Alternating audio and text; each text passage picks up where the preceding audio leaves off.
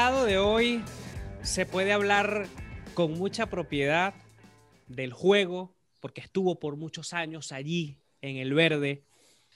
Se puede hablar de la línea técnica, se puede hablar de gerencia deportiva, fue eh, representante para Latinoamérica en el Instituto eh, Johan Cruyff y también hasta de periodismo donde lo hace muy bien como analista de televisión. Y en Olfato de Gol nos damos un banquete de poder tener a uno de los mejores y considerado por muchos como el mejor futbolista ecuatoriano de la historia, Alex Aguinaga. Muchísimas gracias por aceptar la invitación a Olfato de Gol. No, por favor, Tommy, muchísimas gracias a ti. Un gusto estar eh, con todos ustedes. Alex, principalmente háblanos de, esa faceta de analista de televisión. Hay entrenadores que, lo hacen por un tiempo, pero luego vuelven a dirigir. En tu caso se te ve, la verdad que muy adaptado, muy a gusto a estar analizando en televisión. Háblanos un poco. Sí, bueno, primero te digo, la verdad estoy muy cómodo. Me permite mirar mucho fútbol, me permite analizar mucho fútbol sin la presión de, tener que ganar puntos el fin de semana y ahí muchas veces cambia, ¿no? La percepción de cuando eres técnico en la cancha y cuando eres técnico fuera de la cancha, ¿no? Técnico fuera de la cancha es mucho más sencillo. Eh, estoy de acuerdo en que es un puesto donde lo manejas de una manera cómoda, ¿no? Donde el resultado no te va a llevar a, que si cobras el fin de semana, el año, el mes o, te quedas sin trabajo en, un partido, ¿no? Entonces, eh, sí, es, hay mucha comodidad al respecto. La cancha me sigue llamando indudablemente, ¿no? Porque es, es diferente, es tratar de, ayudar. Eh, no solamente en la parte deportiva, porque por lo menos en lo que a mí respecta, siempre he tratado de, colaborar con, mis jugadores, de ayudarlos, de, de abrirles otras, otros eh, otros puntos de vista más interesantes sobre, sobre la vida misma, ¿no? El desarrollo de sus carreras, la convivencia con su familia. Hay, muchos temas que de, orden más personal, social que deportivo. Lo deportivo, bueno, pues es en una cancha, le, explicas cómo, cómo se juega o cómo quisieras que jugara o qué condiciones les ves técnicamente, eh, tácticamente, qué necesitas de ellos. Eh, con el preparador físico analizas la parte física, qué se les puede mejorar para que ellos puedan tener un mejor desempeño en su, en su carrera, obviamente aportando al equipo que estás dirigiendo en ese momento, ¿no? Eh, eh, y, que lógicamente es la parte fundamental y por la cual te contratan, pero no puedes dejar de lado la posibilidad de ayudar en el desarrollo, en el crecimiento. Ellos son todavía muy jóvenes, algunos inclusive todavía no rebasan los 20 años cuando los, eh, los tomas en tus manos y, y todavía tienes que terminar de formarlos, ¿no? Y más todavía en la parte humana, que nunca dejas de, seguir aprendiendo y que es, muy bonito. Pero bueno, eso se, llegará en su momento si tiene que llegar. Lo más importante por ahora, te digo, en el trabajo que estoy realizando, es comentar, analizar, ver fútbol, eh, inclusive en los debates que se pueden hacer en los diferentes medios de comunicación en los que puede estar laborando pues eh, los criterios son diferentes, los puntos de vista varían de acuerdo a, la, sensación que te pueda dar una misma jugada, ¿no? Y, la posición quizás en la que jugaste, si es que te toca eh, debatir o, confrontar ideas con alguien que por ahí fue arquero o fue delantero, y son puntos de vista diferentes, ¿no? Eh, porque lo vivieron de, diferente punto de la cancha o, lugar de la cancha. Entonces, ayuda mucho. Con los periodistas, indudablemente, ¿no? Es la misma situación porque lo ven desde otro punto de vista, desde afuera, desde, desde arriba, donde tienes mayor eh, visión, pero menos sensación. Y a la final te sirve, ¿no? Todos los puntos te sirven y, llega un momento en que de repente eh, la conclusión la tiene siempre el, aficionado que nos mira, que nos, que nos escucha y que sacará sus propias conclusiones. Alex, cuando se es entrenador y que fuiste jugador, sabes que al estar en televisión, eh, tienes a periodistas al lado y estás hablándole al hincha, ¿no? ¿Cómo haces para que en medio de los conocimientos que tienes y muchas cosas que son de entrenador, poderlas clarificar simplificar para que en, tu lenguaje de entrenador que sabe lo que sucede allí adentro, lo podamos todos entender? Es complicado, es muy complicado, Teo, inclusive como entrenador, muchas veces con jugadores que llevan un tiempo jugando, eh, les utilizas alguna, utilizas alguna palabra futbolera, ¿no? Y, de repente te quedan mirando y dicen, ¿qué me quiso decir el profe? Entonces te das cuenta de que no todo el vocabulario es mundial eh, y, es entendible. Y eso más todavía si lo, si lo trasladamos al, a la televisión, donde los espectadores vienen de, de todos los estratos eh, sociales, culturales, eh, y bueno, internacionalmente, aparte, no es únicamente que tienes que tomar a la gente que vive en México, o la que vive en Ecuador, o la que vive eh, en Latinoamérica, inclusive la, gente que, que, vive en otros lugares eh, del mundo, en Europa muchas veces nos ven, o, o, Estados Unidos, y, tratamos de, hacer un lenguaje lo más simple posible que se entienda y que no, caigamos en el tratar de adornarnos con con palabras domingueras que suenan bonito y que, y que describen lo que quieres decir, pero que no se entiende muchas veces. El aficionado a veces no lo entiende. Le gusta de repente el léxico, le gusta las flores en una, en una frase, pero eh, llega un momento en que te confunde o, no, o no puedes llegar al espectador o al televidente, al oyente,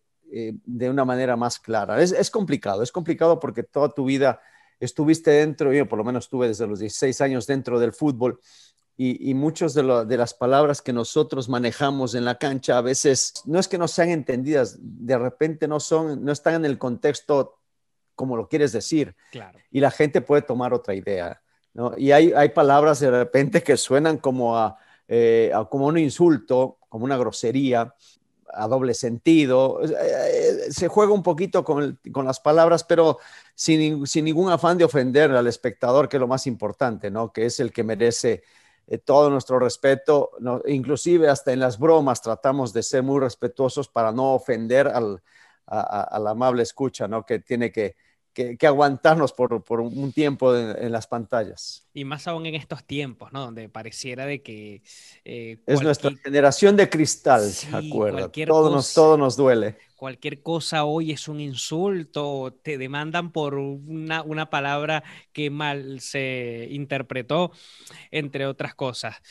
Alex, eh, eres una voz de autoridad para hablar de fútbol y por supuesto de, tu amada Ecuador. ¿Qué opinión te merece el buen momento deportivo que están teniendo en las eliminatorias? A mí me da mucho gusto. No teníamos una selección hasta la llegada del profesor Alfaro y, mucha gente me ha criticado porque dije eso. digo, la verdad es esa. Yo, a mí no me gusta ni eh, tapar las cosas que suceden, como tampoco me gusta exagerar en lo que, lo que podría venir, ¿no? Pero no teníamos una selección, se había prácticamente quebrado los procesos anteriores. Llegó Bolillo en una época y, salió cuando le habían ofrecido el respaldo. nadie quería ir a la selección, muy poca gente quería ir a la selección. Los manejos en federación no eran los correctos. En un momento se trajeron un grupo de españoles eh, pensando en que esa era la solución y, lo comentábamos todo, está bien, perfecto, pero que vengan a trabajar.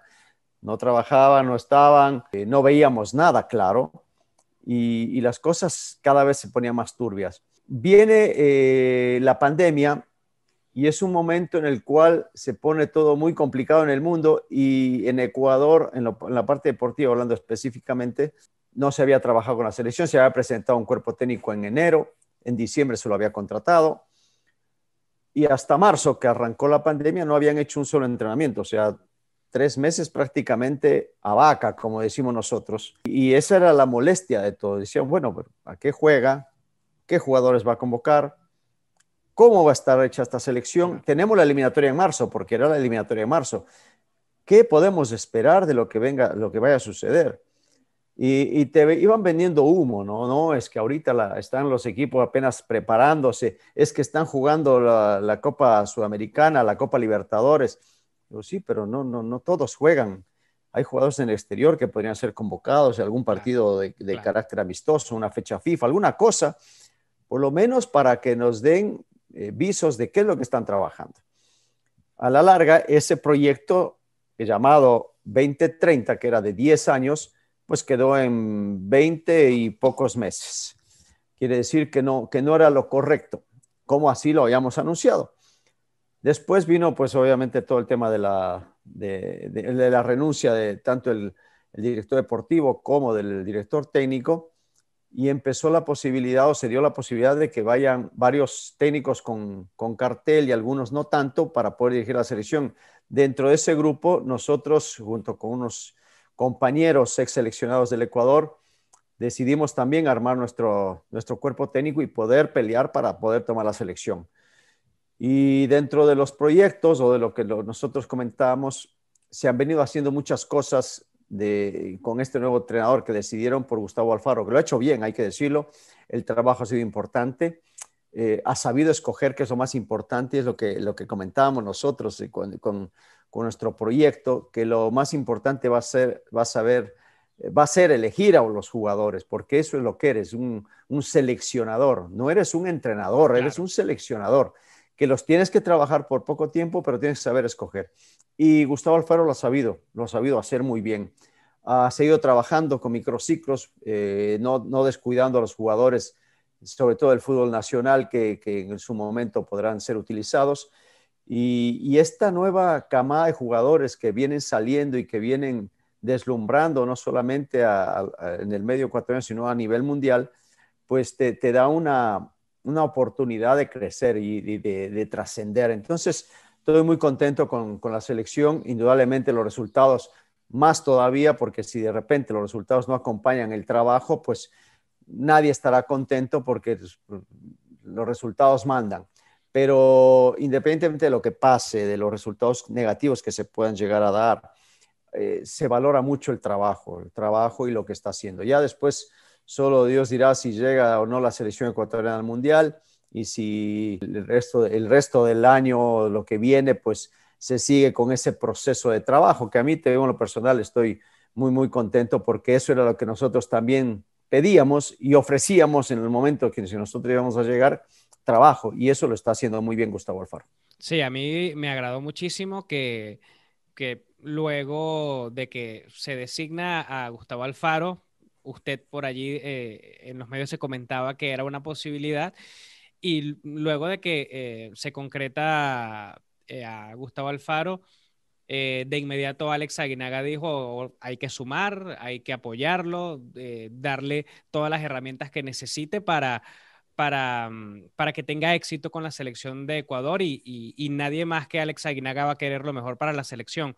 Y ya que usted avala eh, lo que se está haciendo dentro del proyecto que, seguramente tienes todavía, eh, Alex, porque estoy seguro que no pierde vigencia. ¿Ves cosas similares de tu proyecto a lo que está haciendo Gustavo Alfaro? Eh, mira, todo lo que, lo que yo ofrecí lo, lo dije públicamente, no, no estoy escondiendo absolutamente nada. El trabajo, obviamente, de, lo, de, de, un trabajo regular, de buscar a seguir trabajando con los jugadores del medio local, de eh, visitar a los equipos, eh, a los técnicos, hablar con los presidentes, hablar con los técnicos, e ir, a ver los entrenamientos. Es parte del trabajo de un seleccionador nacional. Y, lo está haciendo bien. yo no soy quien para avalar o no el trabajo de alguien. O sea, lo que sí me da gusto por lo que eh, muestra Gustavo en cada, en cada partido, en cada concentración, eh, cada vez que no hay trabajo, él, él aparece en los entrenamientos de algún equipo. Es difícil por el tema del COVID y, hay que cuidarse mucho, pero ahí se lo ve a él hablando con los técnicos, dialogando, generando puentes eh, y no abriendo brechas, ¿no? Como, como se, a veces se acostumbraba, ¿no? Que lo que impone el técnico nacional tienen que hacer los otros entrenadores y no es así. Es un tema de diálogo porque los jugadores son de los clubes y el seleccionador pues obviamente los toma o toma los mejor que, él considera. De repente se podrá eh, tener eh, opiniones encontradas con respecto a convocatorias de uno u otro jugador. pues es normal, Sí, porque son gustos y el gusto del técnico es al final que va a decidir sobre todas las cosas. Pero cuando ves ese tipo de trabajo, cuando se está haciendo lo que habíamos hablado, nosotros éramos, éramos cinco exjugadores que íbamos a tomar y hablábamos de, la posibilidad inclusive eh, de, estar en contacto mucho más cercano con jugadores que están dentro del país, fuera del país, buscar la manera de, estar en contacto, aunque sea a través de, medios digitales, el, poder en algún momento viajar a Europa, hablar con los que están allá, que se sientan cobijados también, que se sientan queridos, aunque estén en la distancia, como también a los que están en el medio local, que de repente son los que eh, se suben por último al barco, ¿no? Porque crees que los que están afuera son mejores, aunque por lógica debería ser, pero no siempre son los que están en mejor momento. Entonces, lo que está, lo que está haciendo el profesor Alfaro para mí es correcto. O sea, dependerá de él, si seguirá en, ese, en esa tónica, dependerá de los jugadores que le crean, que le respalden, que le quieran y que aparte de que a, él como técnico lo respalden, respalden el trabajo por la selección, por el país, porque van a representar el, tricolor nacional. Entonces, pues lo menos que se exige de ellos, lo menos que se les pide es que den el 100%, ¿no? Y, creo que ahí, pues el jugador que se ha convocado tiene que estar contento de, poder, de poder representar a, Ecuador. Alex, una de, las banderas que, tenemos eh, en el podcast es buscar aprender más del juego, ¿no? Porque se habla mucho en redes sociales, se, dicen muchos disparates, ¿no? Como decimos en, e, Venezuela, de lo que sucede en el, eh, en el juego. Y mm, nos gusta, eh, en este caso, que sigamos adquiriendo conocimientos. Y en este caso, nos gustaría que nos hablaras un poco del funcionamiento de la selección de Ecuador en estos partidos. ¿Por qué consideras que Ecuador eh, ha tenido un buen arranque de eliminatorias?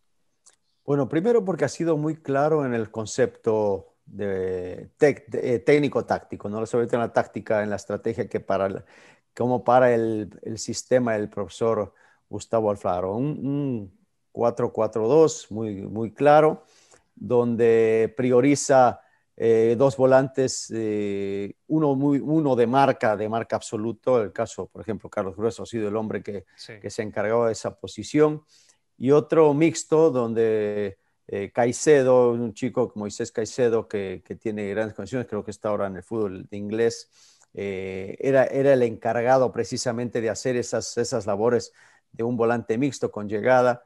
Eh, ha cambiado quizás eh, conceptos de los dos centros delanteros porque empezó con Ener Valencia y con Michael Estrada y, después ahora Michael se ha quedado porque Ener, tuvo un problema físico y, juega muy cerca Ángel Mena o de repente pone a, a Junior Sornosa, jugadores que juegan esa posición. Ángel quizás menos porque juega un poquito más de derecha hacia adentro, es zurdo, y, trata de jugar mucho por las bandas, ¿no? Con, jugadores muy rápidos, Pervis Estupiñán, el lateral por izquierda, por derecha con, Preciado, y adelante con jugadores también que le rindan en esa misma función, con velocidad, como, como los hermanos Ibarra, mismo Ángel Mena, Gonzalo Plata, que están atravesando muy buen momento, y por el otro lado buscando a Rojas, Falta todavía que el Picante Muñoz esté en, buena forma, que es uno de los, los, jugadores interesantes. Estuvo Johan Julio también por, esa, por ese sector, aunque es más, más tirado hacia adentro. Pero ha sido muy claro, no, no, no ha tenido que, que inventar. Inventó quizás en el primer partido contra Argentina. ¿Por qué digo que inventó? Porque pues trató de hacer algo diferente, puso un 4-5-1 de que no, que no resultó. Eh, porque no el jugador ecuatoriano, aunque sabe manejar bien los, los diferentes sistemas tácticos, pues eh, no es tan fácil de cambiarle una idea y, ponerle otra en, tan poco tiempo.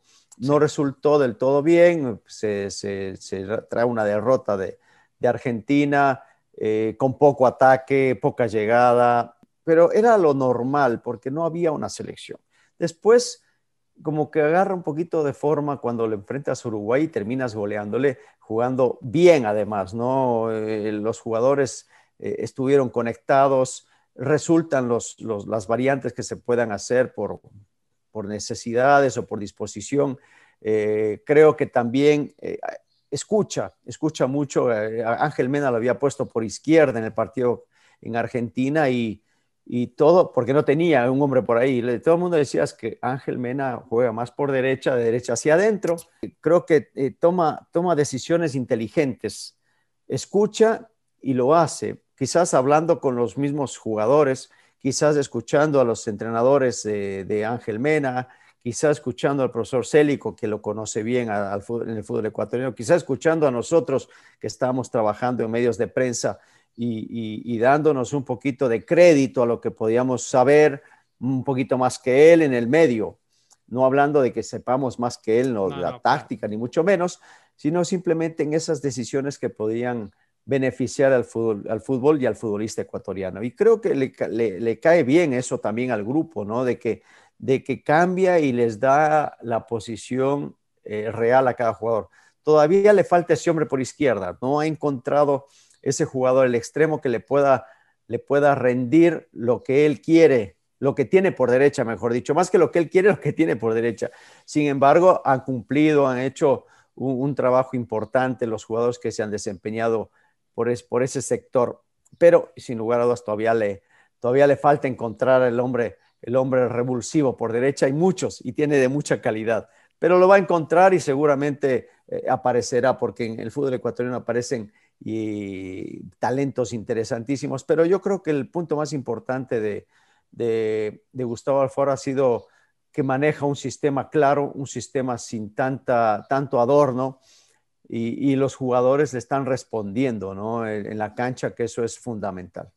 Alex, cuando se tiene una idea y un sistema claro, sin, por así decirlo, em, muchas complicaciones, como mencionas, ¿cuál has visto que sea la clave para que en medio de, tanta claridad los rivales, por lo menos hasta ahora en este arranque de eliminatorias, le haya costado contrarrestar el ataque ecuatoriano, porque los rivales ya saben que Ecuador es muy rápido, pero ¿cómo utiliza la velocidad de Ecuador para hacerla, por así decirlo, impredecible cuando se le intenta neutralizar? Es que es velocidad y, dribbling y capacidad individual, ¿no? yo creo que en el mano a mano es donde Ecuador está muy fuerte. Ok. En ese uno, contra uno. claro, en el uno contra uno, eh, el jugador ecuatoriano está ganando. Eh, gana más de lo que pierde.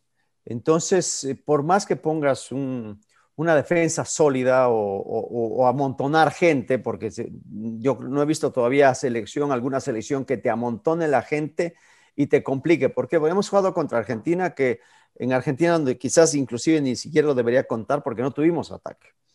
defendimos lo mejor que se pudo, tuvimos algunos errores, algunas virtudes, pero bueno, perdimos ese partido. Luego frente a Uruguay, Uruguay es una selección que defiende bien, pero había venido a empatar contra Chile y necesitaba ganar también en Quito.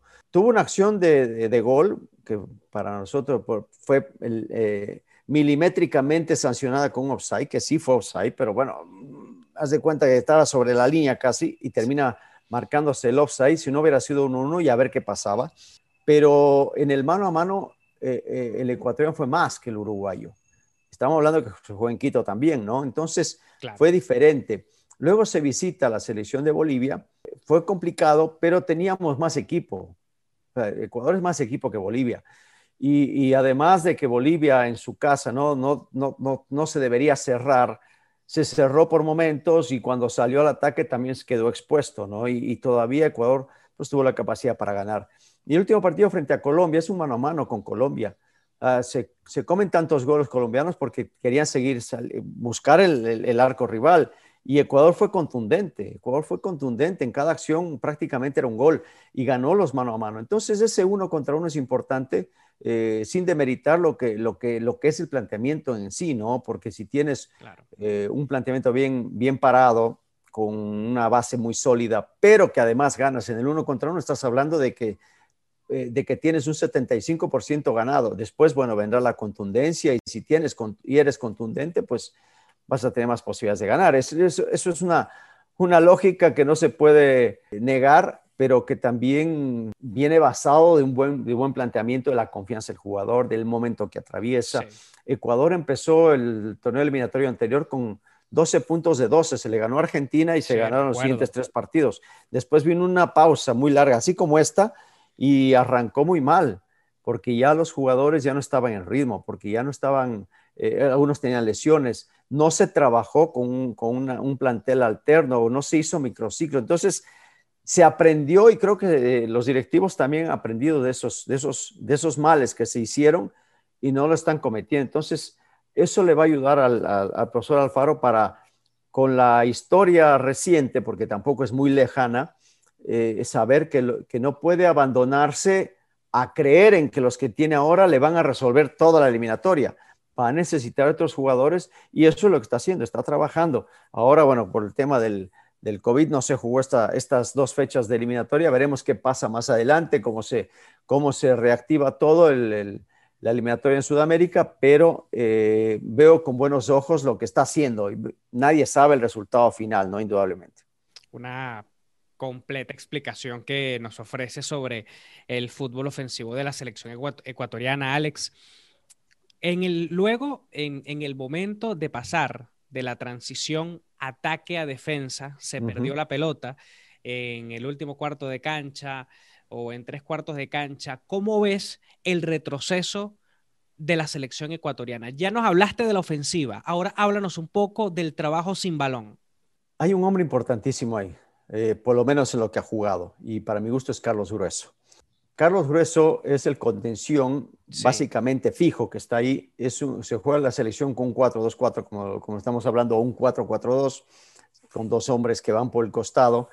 Pero a veces cuando estás en ataque, pues a veces sumas mucha gente al ataque y terminas perdiendo la pelota en una zona en donde no alcanzan a regresar los extremos y el contención es el que tiene que hacer la función de retardar un poco el ataque rival. Si pierdes la pelota en salida es muy difícil, no tienes ninguna opción porque pierdes la pelota y prácticamente estás a, dos toques de que te marquen, de que te ataquen o que te disparen a gol y veremos qué pasa con, con Alexander Domínguez, que ha sido el último hombre que, que ha estado también muy bien. ¿Y eso ha eh, pasado eh, poco, profe? ¿Eso ha pasado poco? Poco, porque eh, el balón no se ha perdido en esa transición de, defensa-ataque tan fácil. No se ha perdido. Bueno, en Argentina se perdió y, costó el gol. O sea, hay que, decir, hay que ser muy claro. Cuando se pierde en esa zona donde no, no pasas la mitad de la cancha y tus hombres están muy abiertos, tus extremos están abiertos para recibir la pelota, el delantero jala o empuja a los, a los defensas lo más cercano al área, al área visitante, al área que quieres atacar, y en la mitad de la cancha los dos volantes de contención están muy abiertos, los laterales abiertos, entonces cualquier pelota que pierdas en esa posición del campo, en esa situación de juego, es eh, muy fácil que te puedan provocar un, peligro o te anoten un gol.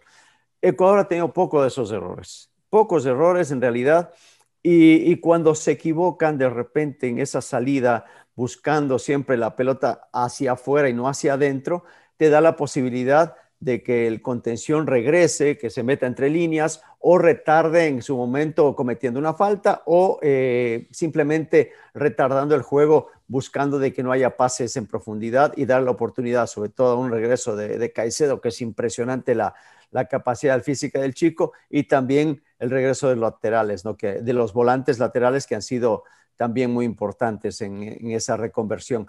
Eh, no, digo, no es fácil, se necesita no solamente que físicamente estén bien, sino que mentalmente estén aptos para ser solidarios. A veces el jugador eh, se deja llevar por el, gol porque quiero anotar y me olvido de que tengo que defender también. Para, tener, para anotar tengo que tener la pelota y para tener la pelota tengo que quitársela al rival. Y hay que ayudar a los, a los, a los defensas. La defensa sólida también ha estado muy, muy, muy fuerte, ¿no? Yo creo que, tanto Arboleda como Arreaga han sido jugadores eh, muy sólidos, pocos errores, fuertes en la marca, van bien por arriba. Eh, Teo, bueno, inclusive Javier ha tenido algún, un par de errores en la salida, pero han sido cubiertos bien tanto por, por él mismo en su momento, por Arboleda. Eh, Pervis en su salida ha sido muy mesurado, aunque va muy bien al ataque, mesurado en el sentido de que toma buenas decisiones cuando se tiene que ir al ataque, no, no, no va y se para como extremo y después vuelve siempre mirándole la espalda al, delantero, sino lo tiene de frente y por otro lado, bueno, indudablemente Preciado ha hecho también un trabajo muy similar. Así que ha sido una selección muy, muy, muy sólida, solidaria y sólida, ¿no? La, la solidez con, con Carlos Grueso, que a mí, te veo en la mitad de la cancha, es el hombre que, que le ha permitido a Ecuador tener la fluidez y la confianza de ir a atacar. Sí, y el equilibrio, ¿no? Luego para defender, tuve la suerte de, verlo, entrevistarlo aquí, Alex, porque él estuvo en el FC Dallas Así un es. tiempo y, la verdad que se le veía el nivel y, y, miremos ahora dónde está. Y Alex, en medio de lo que nos comentas de esa solidaridad, vaya que es clave, ¿no? Porque si no hay solidaridad, por ejemplo, de los volantes por fuera en el regreso, haciendo que, por ejemplo, Grueso tenga que ir a la raya dejar, dejar el centro y tener que ir a la raya a buscar retardar o hacer una falta táctica, que no siempre se puede, por, por ejemplo, ley de ventaja, por dar un simple ejemplo, al sacarlo a él del centro hacia la raya, deja ese centro desguarnecido, pero con esa solidaridad que nos estás comentando y que regresan la mayoría, entonces Carlos, eh, Carlos Grueso y los volantes centrales pueden hacer un trabajo mejor en posiciones cercanas a donde naturalmente deben estar, ¿no? Sí, es un trabajo de equipo, ¿no? Hay que ser solidarios, que tu compañero se está sacrificando por, un, por ti, haz lo mismo por él. Y lo digo, el tema de, Moisés Caicedo, ¿no? Que es un, es un jugador que, que, que, va mucho al ataque, ha anotado algunos goles del chico, el muchacho tiene 18 años todavía, 18, 19 años, y es un hombre que, que va al ataque, se suma en busca de, de, de colaborar un pase entre líneas, como también llegando a definir y cuando ve que su compañero sale a presionar, él acompaña, se tiene que meter, se mete a, buscar la espalda también de, Carlos Grueso, ayudarlo.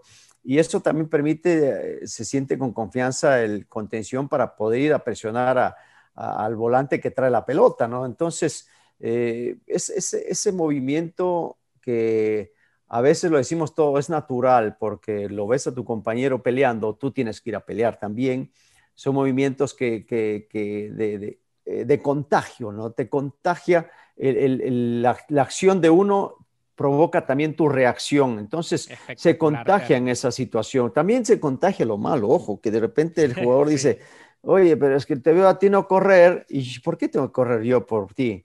O sea, yo también, a ver si tú, ¿a quién le ganaste? Como si no me dice, pues, oye, ¿quién te crees? Vamos a correr una cosa, pero después también le ves caminando jugadores que caminan, que no meten, que, se esconden. Entonces dices, no, pues yo también hago lo mismo y empieza también un contagio negativo. Así que mientras sea positivo, el contagio es bienvenido. Cuando no, pues también, también se nota. Así que lo bueno y lo malo, hoy por lo menos podemos hablar de lo bueno. Espectacular observación. Alex, ya en medio de todo este análisis, Mm, hablaste de Ecuador, hasta prácticamente de las características de la misma Uruguay, de la misma Colombia, de Argentina, de los rivales que, con los que ya eh, ha jugado Ecuador. ¿Qué opinión general tienes hasta ahora de las eliminatorias? Hablando de las de las 10 selecciones, en el funcionamiento, ¿qué has visto? ¿Qué te deja? Yo creo que la pandemia afectó muchísimo en general a todos, eh, algunos por... Por COVID, otros por, porque no tuvieron un año bueno, porque eh, les afectó a algunos más que a otros, se cancelaron algunas ligas, eh, empezaron tarde otras. El nivel ha sido flojo. El nivel ha sido flojo de este inicio de eliminatorias en general. Yo creo que por eso también Ecuador se ve muy bien, ojo. No quiere decir que Ecuador no haya pasado también por la misma situación y que los jugadores no hayan tenido la misma o no hayan vivido la misma crisis que se vive en el mundo. No, yo creo que eh, la ventaja es que los otros equipos que estaban en ritmo perdieron ese ritmo. Y nosotros que no teníamos nada de ritmo, ganamos algo de ritmo. Entonces, quizás nosotros venir de abajo hacia arriba nos, facilitó que el estar arriba y después bajar, ¿no? Entonces, nosotros encontramos con un equipo solidario y, y, el resto de equipos no han, no han estado actuando bien. Ves Argentina, al mismo Brasil se ve todavía como que muy frío en el arranque, siempre ha sido así, yo creo, en ese aspecto. Los uruguayos, que son una selección muy fuerte, no se ha visto con esa potencia. Chile, ahora, bueno, con la salida también de Reinaldo, a ver qué pasa, pero no se veía también eh, esa solidez, aunque logra un empate importante en Uruguay, después no, no, no alcanza a ser consistente. Colombia, que es una selección muy fuerte de, Sudamérica, no se la ve todavía como tal. Eh, se la ve algunos partidos con muy mucha fuerza y después se le ve el partido con Ecuador y dice, ¿qué pasó? No? ¿Qué pasó con Colombia? Eh, entonces, inconsistente. Paraguay en ese proceso de, encontrar algo diferente con Berizzo. Bolivia es la peor selección de, América, hay que decirlo, de Sudamérica, porque no, no, no, no encuentra todavía eh, lo ideal. Farías, no sé si sea el técnico ideal para la selección boliviana, ha trabajado en el fútbol boliviano, ya estuvo como seleccionador de Venezuela, pero no, no termina por, por ser algo diferente para la selección boliviana, que también viene de años de, un fútbol que no, que no ha estado produciendo mucho desde la época del Diablo Echeverry. Sus grandes figuras no han conseguido una buena camada de jugadores, no lo han buscado, no sé, no sé qué pasa en Bolivia, pero creo que merecería más. Pero bueno, no, no, no lo sé, ahí tendría que estar ahí adentro para, para poder opinar al 100%. Y Venezuela, que una selección que cambió su técnico, de lo de Dudamel, era, iba, iba viento en popa. No sé cuáles son los tintes por los cuales salió Rafa de ahí. Ahora tienen un técnico. momentos duros ahí. Sí, un momento un técnico portugués y que, bueno, la misma situación de Venezuela, política, social, económica, podrá ser la que afecte mucho a este equipo venezolano, pero que bajó muchísimo con la salida de Rafa. Me, llegó a, a, la mente y me gustaría tu apreciación sobre lo que pasó con la selección de Colombia. ¿Te parece, Alex, que en tan corto tiempo se despida a un, a un seleccionador en una eliminatoria que apenas comienza? Mira, no voy a poner en duda la capacidad de Queiroz. No soy quien y creo que por historia eh, Queiroz es un técnico que, que tiene mucha capacidad y mucha calidad. Ahora, cuando traes un técnico a Sudamérica, técnico europeo estoy hablando, que no conoce la idiosincrasia, o que cree conocerla porque es portugués y que tiene muy similar el idioma al, español, no es, el, no es portugués. El fútbol colombiano no es fútbol portugués y no es un fútbol europeo, aunque muchos jugadores juegan en Europa, es un fútbol diferente el colombiano. Es un fútbol de mucha, de mucha, mucha cadencia, donde tratan bien la pelota, buscan eh, la elegancia, eh, es distinto. Eh, si este mismo entrenador llega quizás a la selección argentina, te la puedo comprar, ¿no? Porque el, argentino quizás es mucho más, el fútbol es mucho más parecido al europeo que al sudamericano, pero el colombiano es el fútbol sudamericano de antaño, donde eh, es exquisito, se ve bien, luce bien, toca bien, juega bien y además se da tiempo para hacer alguna que otra cosa diferente, ¿no? El, fútbol colombiano es, es distinto. Entonces, desde que llega ya el técnico eh, portugués, el técnico europeo diferente, donde eh, prioriza otra, otra manera de atacar, eh, el, jugador colombiano no se siente cómodo. Lo veíamos en la cancha y, yo desde que, desde que llegó dije, va a tener problemas porque el colombiano es complicado.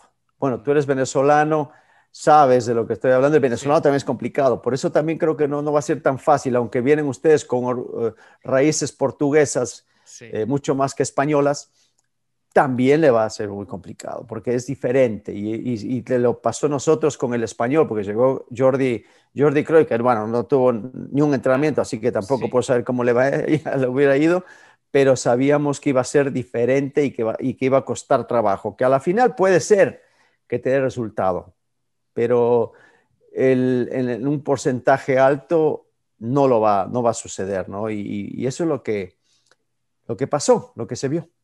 ¿Qué tan determinante es en el fútbol que un entrenador o seleccionador conozca la interna, la idiosincrasia de la selección o del equipo al que dirige? Porque por lo que me comentas, yo puedo decir, o sea, que al ser europeo le, le, cuesta un poco más, ¿no? Por el desconocimiento del fútbol en Sudamérica. Pero si es suramericano, pese a que no sea de ese país, lo hace más fácil, Alex?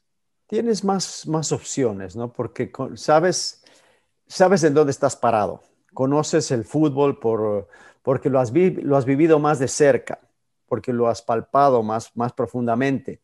Eh, es como cualquiera de nosotros, vamos al fútbol europeo y nos cuesta más trabajo, porque no estás habituado al clima, a la gente, a los jugadores, a sus costumbres y, todo te agarra de nuevo. Entonces tienes que estar muy atento, poner los cinco sentidos, abrir bien los ojos, los oídos, escuchar, ver, eh, palpar más cuáles son los gustos y por dónde te puedes ir. No es fácil, pero sí, indudablemente que el, entrenador en Sudamérica va a tener más oportunidades de triunfar eh, en esa zona porque es más, está más parecido a lo que has vivido toda tu vida, con algunas algunas situaciones que te puedan ir cambiando, algunas diferencias de, cultura eh, regional, pero pues que a la final en general ya, ya, te manejas muy, muy de manera muy parecida. ¿no? Puedo sentir que cuando ya esto lo hayamos publicado, la gente esté disfrutando de todas las cosas que, que nos estás diciendo por los conocimientos que tienes. Yo veo, por ejemplo, eh, en Ecuador investigando y dije, se lo voy a preguntar, se lo voy a preguntar a Alex porque nadie, nadie mejor que él para que nos responda. ¿Qué pasa con el apoyo, la confianza del entrenador ecuatoriano? Porque, Alex, lo viviste en, en, las, en las tres copas del mundo que ha estado Ecuador ninguno eh, eh, seleccionador ha sido ecuatoriano. En los eh, certámenes internacionales a nivel de clubes, Liga de Quito campeón con el Patón Bausa, Independiente del Valle con Miguel Ángel Ramírez, y yo digo, wow, ningún ecuatoriano. ¿Qué pasa ahí, Alex? Explícanos un poco. Sí, hay poco, hay poco respaldo al técnico ecuatoriano. Eso lo he dicho mucho tiempo. Inclusive en alguna ocasión mi dirigente dijo es que no le tienen respeto los jugadores al técnico ecuatoriano. Entonces le digo, a ver, el respeto viene desde, desde el respaldo que ustedes le puedan dar. Muchas veces pasa con entrenadores extranjeros que se pelean con alguna figura del equipo, porque a veces no están de acuerdo los jugadores de la manera en cual la, cual está parando el técnico o si juega uno, juega otro. Hay momentos en que hay problemas entre las figuras del equipo y el entrenador aparece el dirigente, el presidente, sobre todo porque hay dirigentes que en realidad no suman, el presidente, que es el hombre que, hace, da el santo y seña, y le da el respaldo absoluto al entrenador extranjero. Entonces, el jugador entiende, porque así somos nosotros como jugadores, somos bichos y somos vivos, entendemos de que sí están respaldando al, entrenador. Entonces nos callamos la boca. Allí baja la guardia. Ah, lógico, Isabel. Ya vino el presidente, ya me regañó, ya le dio, la, le dio todo al señor. Entonces, cállate la boca y trabaja. Y en su momento, cuando le den la patada en el trasero a este señor, entonces ahí va a sacar otra vez la cabeza. Así son, y así somos. Pero ¿qué pasa cuando es el entrenador ecuatoriano el que tiene problemas con un jugador? O, con, resultados. Viene el técnico y lo primero que dice, pobrecitos mis jugadores, este, este técnico no sabe nada. Entonces mata al técnico y le entrega todo el equipo al jugador. Y ahí es cuando lo, que termina, termina por desaparecer el apoyo hacia el entrenador. Y los jugadores se sienten victoriosos, pues dicen, ah, aquí el que Somos manda. que mandamos. Eh, aquí el que manda soy yo. Es, es tal cual, y, ojo, te digo que los mismos dirigentes lo han dicho, ¿no? Porque es que al técnico ecuatoriano le falta personalidad, pero por favor, personalidad tiene el técnico y tiene mucho más porque conoce su gente, conoce su, su, idiosincrasia y conoce la manera de cómo hablarles. Los extranjeros sí traen personalidad. Exactamente. El tema es a quién le respaldo y a quién no le respaldo. Cuando no respaldas, aunque, ojo, aunque sea extranjero, si no lo respaldas, se lo comen. Cualquiera, cualquier equipo se come al extranjero o al nacional si no hay respaldo del dirigente y eso es fundamental. Ahí está un, vicio que nos acabas de identificar. De verdad que es increíble cómo los resultados de una eliminatoria te hacen ver desde afuera y cómo pone debajo de la alfombra las realidades y los defectos que tiene cada fútbol, ¿no?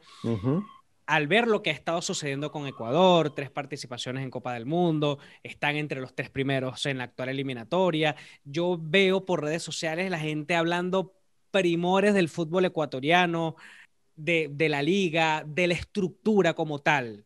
y en, en esas entrevistas que has dado anteriormente, ¿qué cosas se han por allí mejorado y en qué cosas todavía dice, dices, Alex, estamos graves en Ecuador? Esto hay que cambiarlo de inmediato? No, bueno, a ver, empezó hace un par de años la Liga Pro. La Liga Pro, eh, para quitarle un poco el tema de la presión a la Federación Ecuatoriana de Fútbol, empieza a manejar los torneos de la Serie A y la Serie B.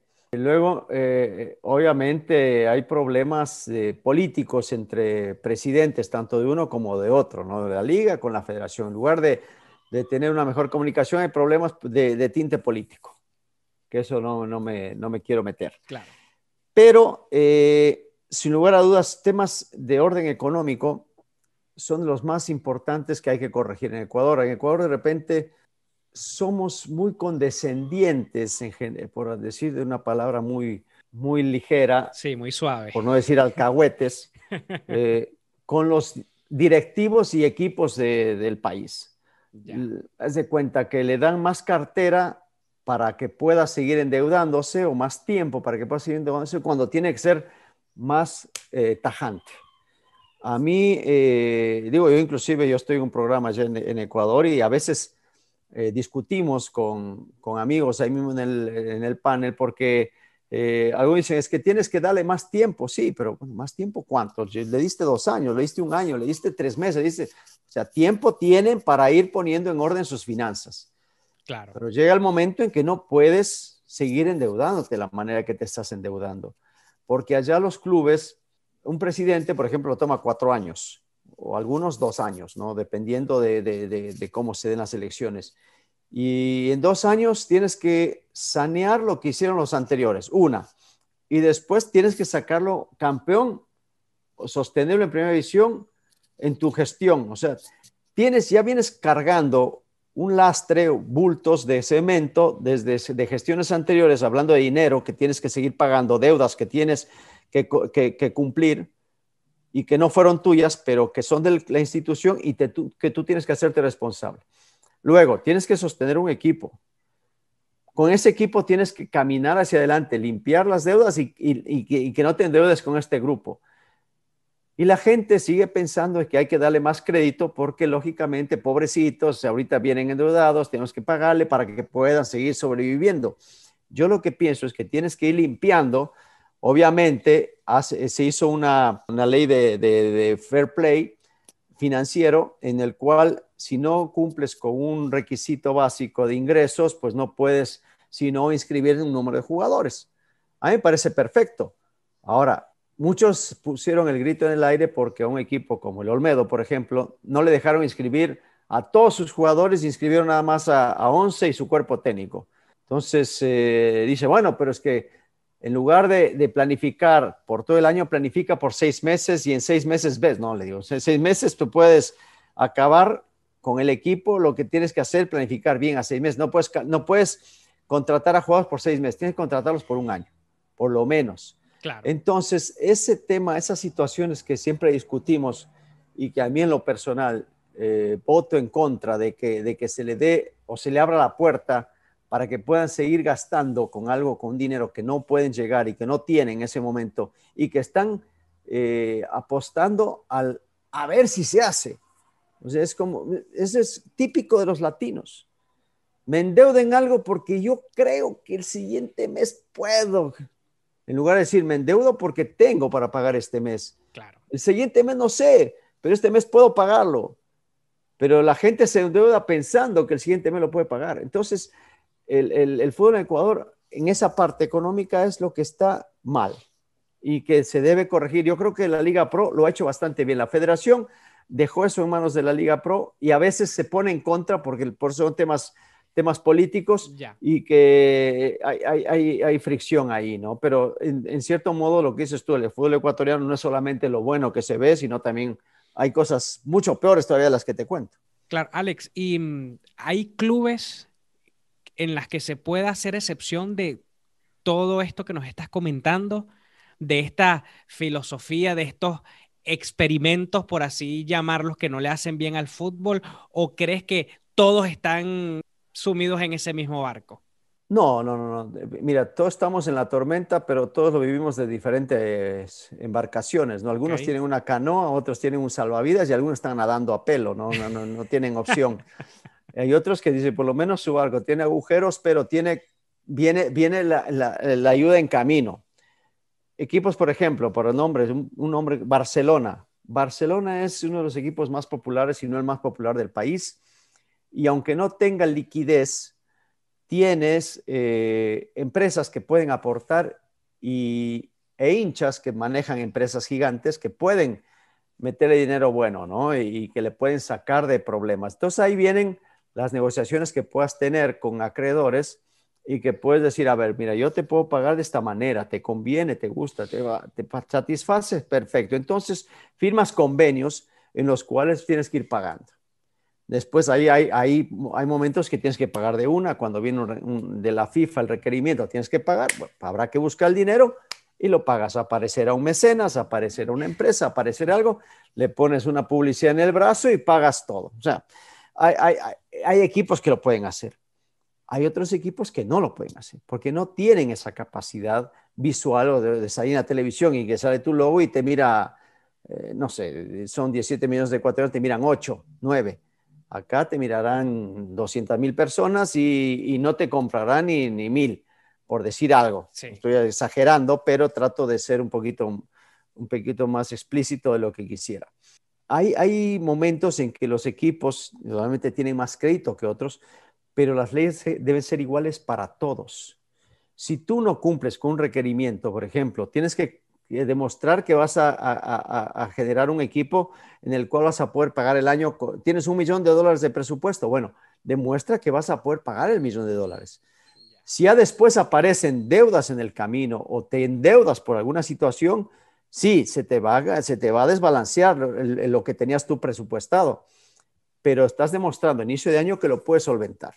Ahora, si quieres de inicio de año decir que lo puedes hacer cuando no demuestras, cuando tienes deudas, no tienes acuerdos con los acreedores, ¿cómo quieres que te, que te digan, sí, hazlo, no te preocupes, ya, ya veremos qué pasa después? No puedes, es imposible, no, no me cabe en la cabeza, no te puedes tapar la cabeza y destaparte los pies, la sábana te alcanza hasta un punto. Bueno, hasta ese punto tápate. Eh, y a veces el, el, el directivo, por quedar bien con la afición, por, armar un buen equipo también, por el ego personal que tienes de decir, ah, yo lo saqué campeón o lo puse al equipo en torneos internacionales, eh, termina por nublarse y, tomar, y toma malas decisiones. Pero como tú dices, hay equipos que sí lo pueden hacer porque tienen un respaldo, no económico, pero sí posiblemente de, acuerdo a la, posibilidad de negociar con sus acreedores que otros que no, simplemente, sabes que te voy a pagar el otro mes, no, págame ahora o págame mañana, porque no te voy a dar más chance. Y así pasa con muchos equipos que lastimosamente se manejan eh, de una manera muy, muy silvestre. Gracias por aclararnos varios mitos que teníamos los que estamos afuera de Ecuador y que se tiene esa mala costumbre de que porque la selección deportivamente esté bien, ya quiere decir que internamente el fútbol de determinado país esté bien. Hay veces que... No, fíjate que hay, hay, países que no van bien en la selección y de repente son ordenados ahí adentro, no sé. Sí, puede ser. al revés. Y hay, hay algo que en el exterior se comentó mucho y mm, nos vas a decir, Alex, si esto fue una verdad 100%, una verdad a medias o fue un mito. De que en Ecuador con esa generación de muchos jugadores de, la costa que le ha dado éxito a, Ecuador, que eso fue estudiado, que eso que fue una investigación antropométrica que se hizo y los jugadores de tal zona geográfica de Ecuador, de la costa, con ese biotipo, se le podía sacar provecho y ventaja en el fútbol. ¿Esto fue así o simplemente fue la coincidencia de una generación que la federación aprovechó para luego hacer un centro de alto rendimiento allá y ya está, y a partir de ahí se comenzó, Oriéntanos en ese sentido, Alex. No, mira, nos remontamos un poquito al 88, 89, cuando llega Dusan Draskovic. Okay. Dusan Draskovic eh, es un exentrenador o entrenador yugoslavo, de origen de montenegrino él, y llega a Ecuador contratado como seleccionador nacional. Eh, lo contrata, si no me equivoco, el licenciado Carlos Cuello, creo que por, un tema comercial, de, amigos, con la embajada yugoslava, con la Federación Yugoslava, no sé. Buscaba un entrenador que le dé algún toque diferente ¿no? al fútbol ecuatoriano. Cuando llega Dusan, ve que en el Ecuador hay jugadores de buen biotipo. Y él, eh, más que un director técnico, era un preparador físico con muchos conocimientos de fútbol. Y empieza a trabajar, o a buscar mejor, primero a buscar, en diferentes lugares del país a jugadores con, con ese tipo de biotipo, ¿no? grandotes, fuertes, rápidos, y, y, empieza a trabajar la parte técnica con, con, ellos, sin descuidar lo físico, o sea, reforzando lo físico, pero mejorando la técnica. Y así empezó el fútbol eh, en ese año, 88, 89. Nosotros jugamos la Copa América, ganamos a, Uruguay, que era el último campeón. Eh, Ecuador empieza a mostrar algo diferente, pero no es de una zona, porque no es, no es tema de la costa, porque en Esmeraldas hay un, eh, siempre se dio, se, dio, buenos jugadores en Esmeraldas, que es una zona muy cercana a Colombia. Eh, pero en la zona de Imbabura, donde yo soy, en una, zona que se llama El Chota, se dieron otros jugadores, el caso de Agustín Delgado, de Edison Méndez, de, de Clever Chalá, de varios más, ¿no? Eh, y también del Oriente, donde está, donde es eh, Luis Antonio Valencia, también salen jugadores. Es decir, en el país hay jugadores regados por el, por el, por el país que tienen condiciones físicas interesantes y que técnicamente tienen calidad, tienen capacidad. Pero ahí empezó el tema del escauteo, ¿no? No, no fue nada eh, científico, fue más bien un tema de, buscar y en los ojos del entrenador, porque fue él a buscar a todos. No es que mandó, a ver, vamos a hacer esto. No, él iba y veía y llamaba y hacía microciclos y los iba tomando en su regazo y fue creando una generación importante. Después aparecieron varios clubes que, ya empezaron a buscar de esa manera los talentos y empezó una generación distinta, ¿no? Que Dusan a muchos, eh, eh, muchos técnicos se le juntaron a él, jóvenes que todavía no eran directores técnicos, y él les fue enseñando muchas cosas. Hay algunos que ya son retirados, inclusive, pero que dejaron o que van dejando escuela y después nacen ya las escuelas de fútbol, los equipos con, con divisiones formativas mucho más fuertes, Independiente del Valle es una de ellas, y, que mira y que tiene contratos o, convenios con algunas escuelas de fútbol que le permiten ir eh, y le mandan jugadores, le mandan luego en contraparte también insumos o, dinero en efectivo mm, para que puedan subsistir. Se hacen convenios, ¿no? Y, pero no es un tema que, que, se analizó científicamente. Yo, es, fue un poco más lo que, lo que hizo Dusan y hay que darle su verdadero valor, porque de esta cama de jugadores que son actuales, pues hay que ir hacia atrás al pasado. Siempre hubo buenos jugadores en el fútbol ecuatoriano, siempre. Alberto Spencer hace muchísimos años. la verdad, fue una joya, ¿no? Eh, jugó en Peñarol y fue campeón, el máximo goleador de la Copa Libertadores. Imagínate eh, a qué punto llegaba Alberto, eh, en paz descanse. Vino José Villafuerte, Polo Carrera, de diferente raza, con mucha calidad otros con más fortaleza, un Lupo Quiñones, eh, Hans Maldonado, eh, y, vas, y vas encontrando calidad y capacidad en, todos los sectores de la patria en Ecuador.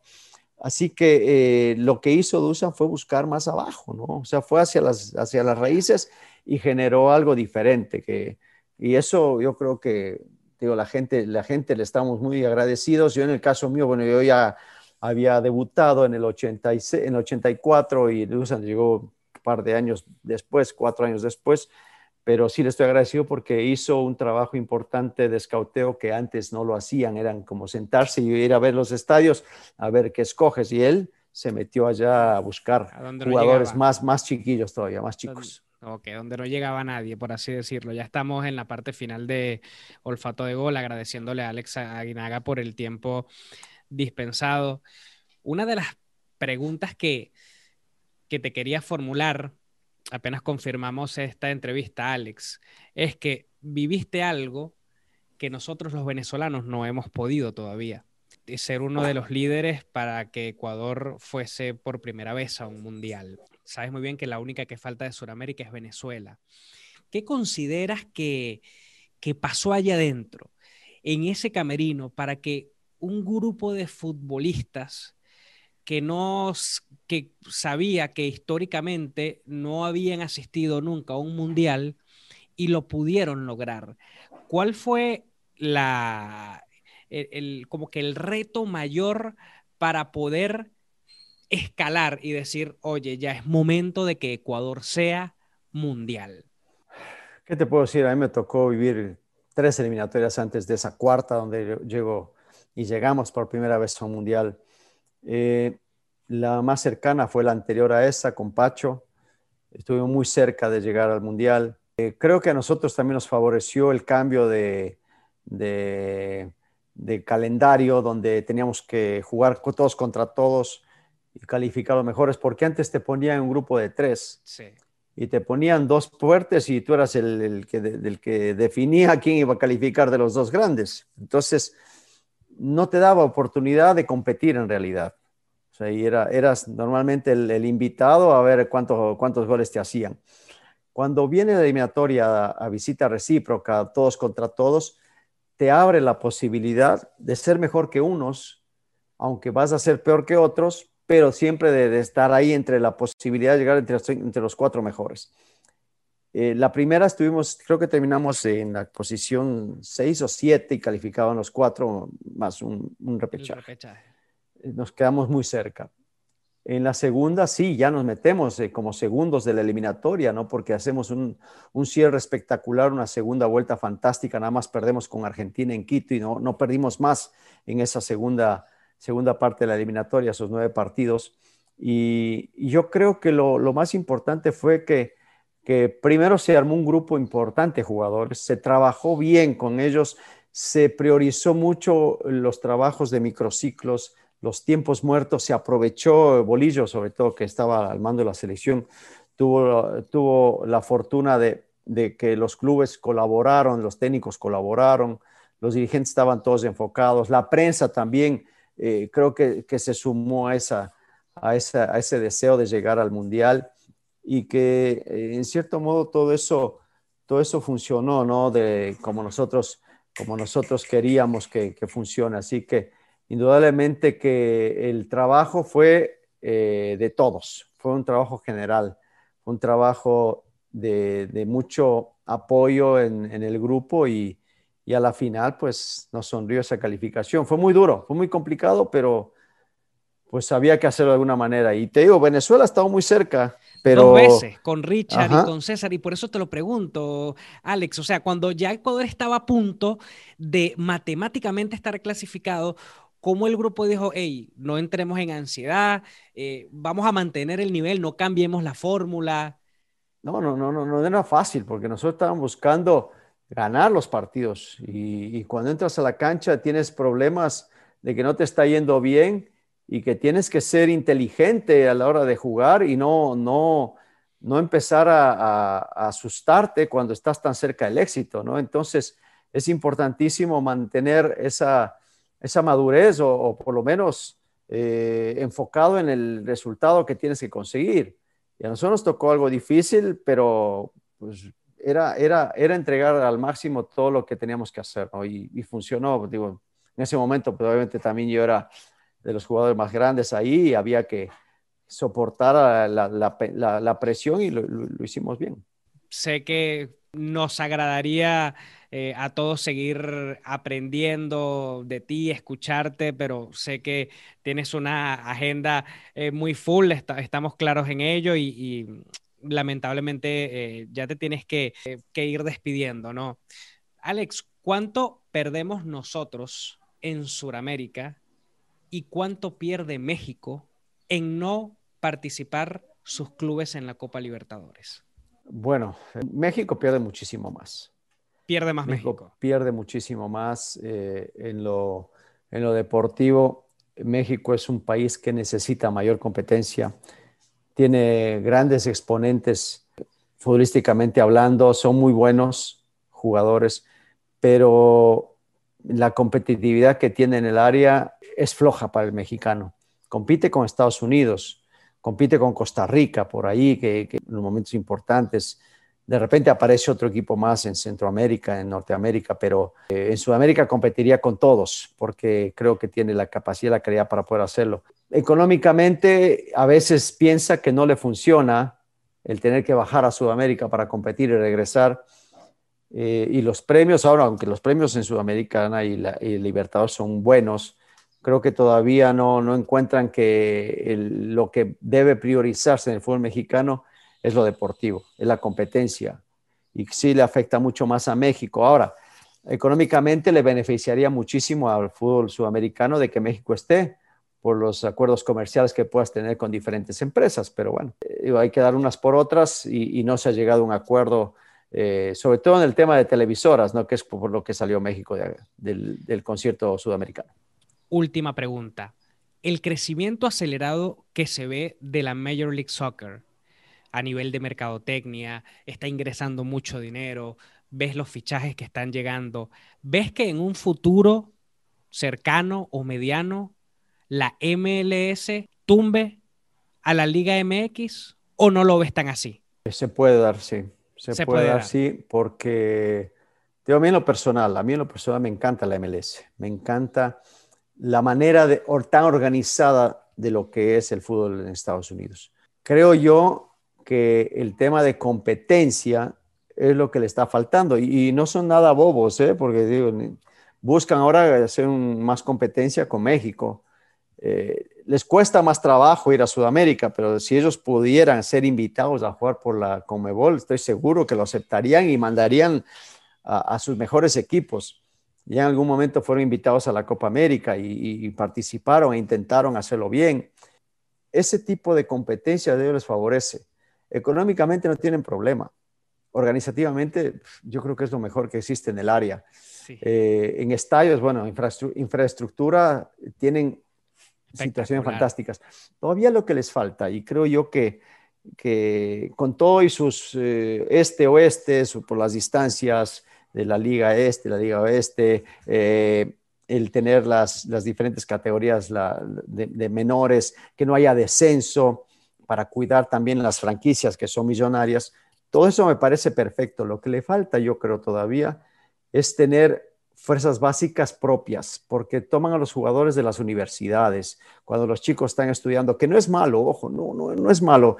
yo creo que, que, no sea la base. No, yo creo que se podría adaptar de una mejor manera, tener torneos de, de, categorías menores igual separados como lo hacen, que cada equipo tenga su categoría menor y que estos chicos a la vez puedan estudiar, es lógico, eso es fundamental, buscar la manera de que con, con categorías formativas, eh, las 15, 17, 20, 19, no sé, como lo quieran manejar en Estados Unidos, le den la posibilidad de tener un mejor, un mejor desarrollo deportivo, porque vemos las grandes figuras están en Europa, los jovencitos están en Europa, jugadores muy jóvenes terminan debutando en el Borussia, como está Reina, o como está Pulisic en Chelsea, o como hay otros jugadores de, de, de, categoría, mismo eh, lateral que, que, está ahora en el, en el Barcelona, tienen calidad, pero terminan formándose en otros equipos. La idea sería que en, la misma MLS tengan en las categorías menores un, fuerzas básicas y que eso estén alimentando a sus primeros equipos.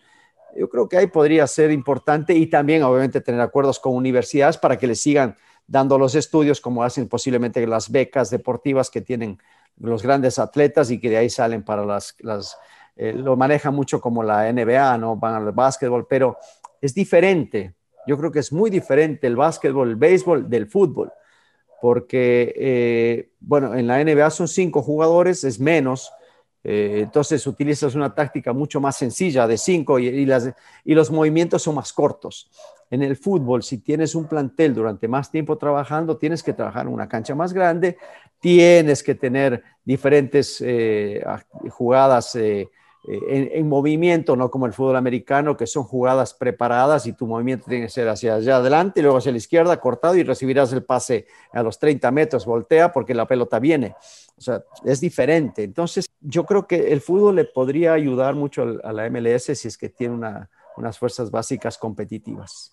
Alex, ha sido una hora en la que nos has aportado muchísimo valor. Te damos eh, las gracias por ello que continúen tus éxitos en la cadena Fox Sports, donde nos deleitamos con tus análisis y que si se puede llegar a dar un proyecto que esté a la altura de Alex Aguinaga para volverte a ver en la línea técnica, pues bienvenido sea. Así es, si es que llegue un proyecto bueno, ahí estaremos primero Dios también otra vez en la canchita. Si no, acá con mucho gusto y con cariño siempre para todos ustedes. Un fuerte abrazo.